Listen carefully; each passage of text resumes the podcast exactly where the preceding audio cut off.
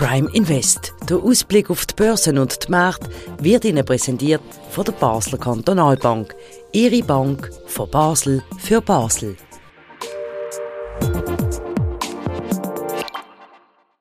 Herzlich willkommen zu einer weiteren Ausgabe von Prime Invest. Mein Name ist Christian Keller und ich freue mich, dass wir heute gerade zwei Finanzexperten von der Basel Kantonalbank begrüßen dürfen.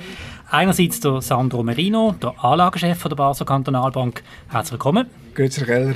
Und der Elmar Sieber, Finanzanalyst von der BKB und auch Experte, wenn es um den Pharmabereich geht. Und das ist heute eines der Themen, wo wir gerade anfangen wollen. Hallo, Herr Sieber. Grüezi, Herr Keller. Wir haben ja ähm, letzte Woche heiße News gehabt. Es ist nicht nur draussen heiß, es ist auch heiß, was läuft. Nämlich bei der Roche der grosse Chefwechsel. Wir haben können mit dem Severin Schwan, der ja geht, ein Interview machen und er hat sich dort zuversichtlich gezeigt, wie Roche aufgestellt ist. Roche ist die DNA von Basel. Wenn Roche nicht gut läuft, geht es der Stadt schlecht, der ganzen Region. Herr Sieber, stimmt die Einschätzung von Severin Schwan? Ist Roche wirklich gut aufgestellt? Die Roche ist im Moment sehr gut aufgestellt. Vor allem der Diagnostikbereich macht immer noch Freude. Das kann man so sagen, jawohl. Was heißt das genau für uns Kleinanleger? Ähm, können wir in Roche unbesorgt investieren? Was sind auch die Herausforderungen, die die Firma hat? In Roche kann man sicher äh, unbesorgt investieren. Die grösste Herausforderung, die Roche im Moment hat, ist der Pharmabereich. Dort hat Roche viel Konkurrenz durch Biosimilars und dort muss Roche am meisten arbeiten. Was sind Biosimilars? Was heißt das? Biosimilars, das sind äh, Nachahmermedikamente auf biotechnologisch hergestellte Produkte, also auf eine moderne Art von Medikament. Wo der Umsatzabgabe, also wo respektive Jawohl, wo, genau. wo auch die lange Entwicklung, die man hat für Produkte aushöhlen, weil natürlich dort der Umsatz weggeht. Jawohl, genau. Das kann man so sagen, ja. Es sind Generika auf die neuen Produkte. Wenn wir den Aktienkurs für Roche anschauen, habe ich keinen grossen Gumm festgestellt nach dieser Meldung, jetzt von letzter Woche. Und wenn wir jetzt vergleichen, wo Roche die Aktie vor einem Jahr gestanden ist, dann sind wir bei 400 Franken gesehen, jetzt etwa 330. Ich weiss nicht, wie muss ich das werten?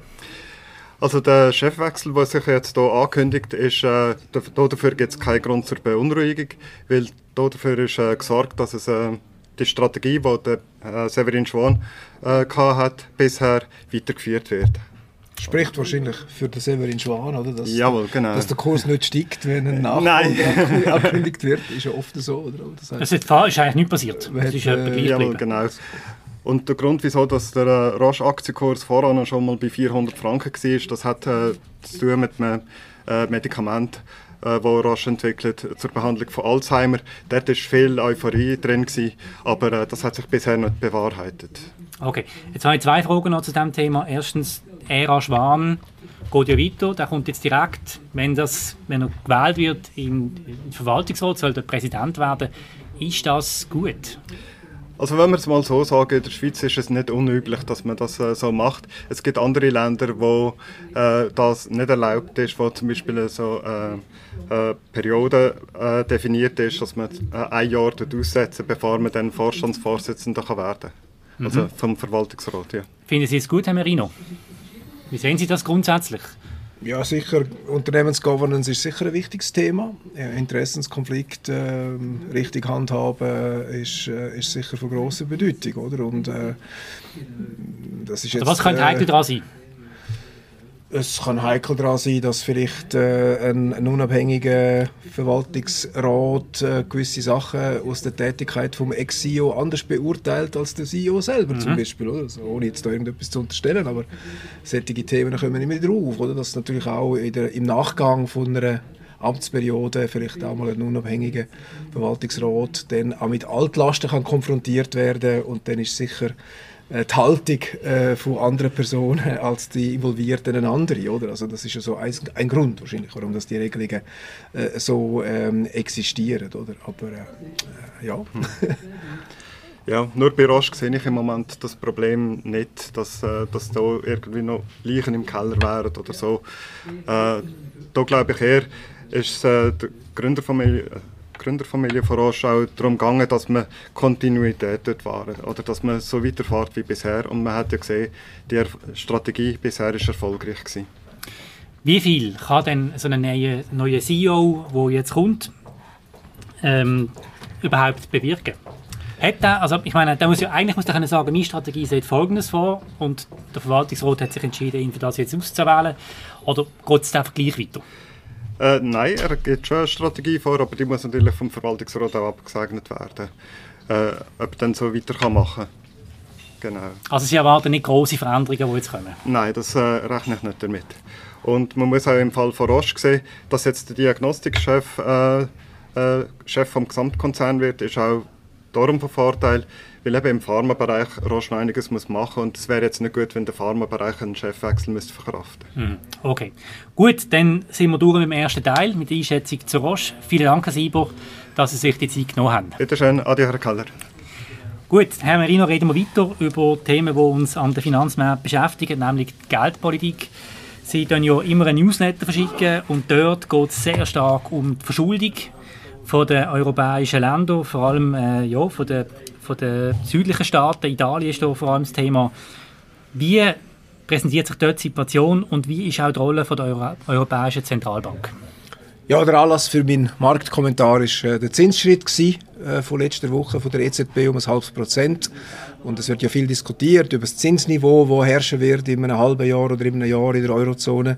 Äh, bei Inflation von aktuell über 8 Prozent? Und dann geht mein Kommentar so ein bisschen in die Richtung, dass ich sage, ist jetzt eigentlich nicht so wahnsinnig wesentlich, ob jetzt die Leitzinsen bei einem halben Prozent sind oder bei einem Prozent, also irgendwo dort werden wir sein oder gar bei anderthalb, sondern die große Herausforderung ist eigentlich für die Eurozone die Entwicklung von der Staatsverschuldung. Und vor allem eben die divergierende Entwicklung von der Staatsverschuldung. Also wir haben jetzt doch sehr viele Länder in der Eurozone, auch äh, wichtige Länder wie Frankreich oder Italien oder Spanien, wo, wo über 100% Staatsverschuldung haben, also 100% von der Wirtschaftsleistung.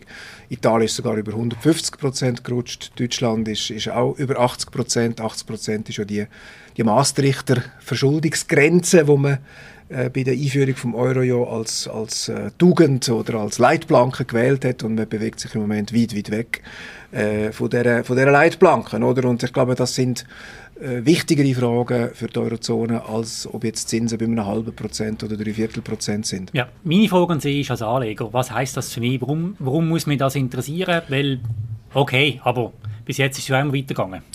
Ja, es ist natürlich so, dass viele äh, Vorsorgeeinrichtungen, vor allem auch in der Eurozone, in der Schweiz vielleicht ein bisschen weniger, doch in Staatsanleihen aus der Eurozone investiert sind, oder? Und äh, wir sind immer noch in einem Anlagenotstand, dass man froh ist um jedes Zehntel Prozent äh, an zusätzlicher Verzinsung. Gerade wenn die Aktienmärkte einmal nicht so gut laufen, äh, sucht man doch auch Zinsanlagen und das höhere Zinsniveau, wo absehbar ist, äh, macht auch ähm, Anlagen in Zinsen wieder attraktiver. Und da muss man natürlich die Zinsrisiken oder die Kreditrisiken, Ausfallsrisiken bedenken oder auch Preisänderungsrisiken. Und da kann man doch nicht ganz von der Hand weisen, dass ähm, italienische oder französische oder auch äh, spanische Anleihen zwar interessante Verzinsungen anbieten, aber doch mit höheren Risiken verbunden sind. Ja, also wenn sie nicht zurückzahlen bringt es auch nicht viel, oder? Ja, es muss ja nicht, nicht sein, dass, also man muss ja nicht gerade ans Schlimmste denken, dass es einen Zahlungsausfall gibt von Italien, aber es langt ja, wenn Zinsniveaus oder Risikoprämien, die sogenannten Credit Spreads, also der Aufschlag für das höhere Anlagerisiko, dann plötzlich sich ausweitet, oder? Und plötzlich verliert man halt dann gleich 10 bis 20 Prozent äh, vom, vom Wert. Und, und die Risiken muss man einfach im Auge behalten und man sollte nicht blind die Anleihen kaufen, wo gerade der höchste Coupon zahlt, oder? sondern sich auch überlegen, diversifizieren, ja, diversifizieren und äh, man kann auch nicht äh, sozusagen unendlich viel Glauben an die Macht von der Zentralbanken haben, wo jede Problematik dann mit Käufen von Anleihen können lösen können. Oder man hat genau. sich ein bisschen an das gewöhnt, dass äh, letztlich Zentralbanken immer irgendwie eingreifen. Genau, Sie haben ja geschrieben, oder? Ich zitiere das kurz, das finde ich bemerkenswert, dass jede Krise durch die Intervention der Zentralbank und durch die Ausweitung der Staatsverschuldung gemeistert werden kann, ist ein gefährlicher Wunschtraum, der in einem Desaster enden könnte. Ja, ich glaube, das ist äh, eine Binsenwahrheit, oder, wo man nicht sollte, äh, vergessen sollte. Wir können nicht natürlich jede Krise mit einer Ausweitung von der Staatsverschuldung grenzenlos äh, lösen. Oder? Man hat das seit der Finanzkrise eigentlich gemacht. Die Finanzkrise, dann ist Griechenland gekommen, dann die Eurokrise, jetzt haben wir eine Pandemie, ähm, jetzt haben wir den Krieg in der Ukraine und, und jedes Mal ist eigentlich die Folge dass man zusätzliche Finanzierungsbedürfnisse äh, hatte. Äh, jetzt mit der notwendigen Aufrüstung von der, von der, von der NATO, wo dann auch europäische Länder wieder wesentliche zusätzliche Ausgaben müssen stemmen und das ist einfach nicht ein, äh, ein Mechanismus, wo sich endlos äh, wiederholen lässt. Irgendwo gibt es eine Grenze und, und, und dann, wenn man an die Grenze stoßt, ist es natürlich schon zu spät, oder? Mhm. Man, man weiß ja nicht genau, wo die Verschuldungsgrenze genau liegt, aber wenn man sie erreicht, hat man dann wirklich äh, sehr, sehr große Probleme und darum, glaube ich, gilt da aber, ein Vorsichtsprinzip Ja klar, aber haben Sie, haben Sie den Eindruck, dass die Länder sich dann bewusst sind und dass da ernsthafte Bemühungen stattfinden, ich ähm. glaube, die, die Länder sind sich grundsätzlich äh, intellektuell schon bewusst, aber noch, wenn man nachher die Mechanismen anschaut von der, von der demokratischen Realpolitik mit mhm. Wahlen mhm. und Volksvertretern, ist natürlich nicht unbedingt ähm, ein sehr ähm, gewinnbringender Slogan, wenn man sich zur Wahl stellt in Frankreich oder Italien mit einer harten äh, Blutschweiß und Tränen Sparpolitik, oder? Das will ja niemand hören. Und wenn man sich natürlich äh, dem nicht stellen muss, sondern irgendwo immer äh, so äh, Verschiebungen von dieser Problematik macht, dann wird das Problem letztlich äh, realpolitisch nicht wirklich ernsthaft angegangen. Oder? Und tragischerweise muss man sagen, hat man nach der Eurokrise eigentlich erste Konsolidierungsschritt gesehen. Es ist in die richtige Richtung gegangen. Aber durch die Pandemie und ja. den Krieg in der Ukraine und die hohen Energiepreise so. Mhm. ist man eigentlich wieder in die Gegenrichtung äh, gegangen. Gezwungenermaßen, oder? Mhm. Bei den hohen Energiepreisen, das beschäftigt ähm, ja auch sehr stark, wenn wir in Herbst schauen, Winter, möglicherweise äh, Strommangellage, Energienotstand. Was heißt das für die Wirtschaft und wie haben bis jetzt die Märkte auf den Ausblick in Europa reagiert? Ja, im Moment ist natürlich noch unklar, ob es denn so weit kommt. Es hängt ja von sehr vielen Faktoren ab. Zum einen natürlich äh, vom Verhalten von Russland. Dort äh, würde ich jetzt persönlich aber nicht sehr viel Vertrauen investieren, dass Russland alles versucht, um äh, Europa möglichst stark zu schaden äh, schadet sich auch selber, aber sie sind ja auch irgendwo in einer, in einer Notlage. Also ich glaube, der Krieg in der Ukraine geht für Russland sehr, sehr schief, obwohl sie natürlich mit keiner Wimper zucken und das nie würden zugeben. Aber ich glaube, das ist eine totale Katastrophe aus militärischer und strategischer Sicht. Sie haben überall das Gegenteil erreicht von dem, was sie beabsichtigt haben.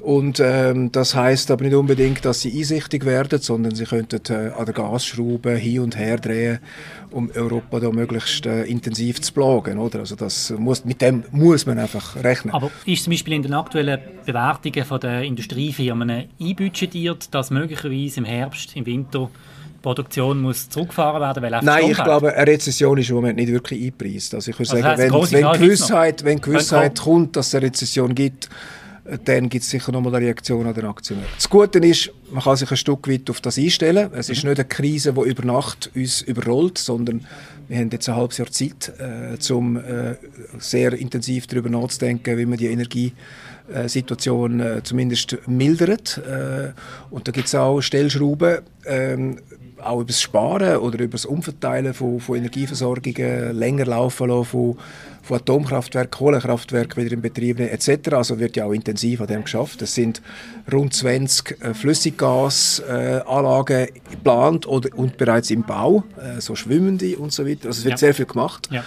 Ähm, und die Rezession, die wird auch nicht sehr tief sein. Also man rechnet damit, dass wenn Deutschland jetzt ähm, das Wachstum für nächstes Jahr von etwa 2% prognostiziert, dass dann äh, eine Rezession im Bereich von einem halben oder 1% minus käme, wenn es zu einer akuten Mangellage. Also es ist ja so, es ist, ernst, es ist ein ernstes Problem, es ist ein neues Problem, ähm, es ist auch ein Problem, das Wirtschaftszweig hart treffen kann. Aber es ist keine Katastrophe. Es ist jetzt nicht ein, ein, okay. Nieder ein Niedergang von der... Schichten der Sie wegen dem um bei Ihrem Portfolio? Gibt es eine Strategieanpassung? Was roten Sie den Anleger? Wie soll man sich verhalten? Ich meine, ist viel Ungewissheit drin, oder? Wir haben das in unserer aktiven äh, Anlagestrategie natürlich ständig auf dem Radarschirm. Wir haben bereits dieses Jahr häufiger umgeschichtet. Das würde uns auch dazu bewegen, unsere Einschätzung nochmal zu ändern. Ähm, denn, aber dennoch muss man sagen, es, es ist ein zeitlich begrenztes Problem. Ich bin dort sehr überzeugt, dass das der erste Winter ist und wahrscheinlich auch der letzte Winter ist, wo die akute Notsituation herrscht. Und dann haben wir es gesehen mit dem russischen Energieversorgungssystem. Oder? Das, das weiß natürlich auch Russland. Also sie haben natürlich dann ihre Absatzmöglichkeiten ähm, in der EU und die sind wichtig. Die EU hat 500 Millionen Einwohner.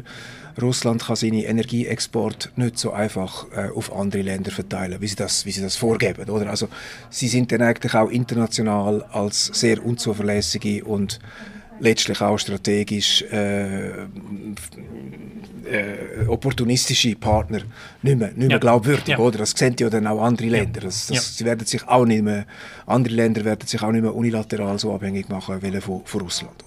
Reden wir zum Schluss noch über die Entwicklung an der Aktienmärkte allgemein, über den SMI. Es ist das halbe Jahr ist durch. Ähm, wie sieht es aus? Was ziehen Sie für eine Bilanz? Können Sie einen Ausblick geben? Was denken Sie?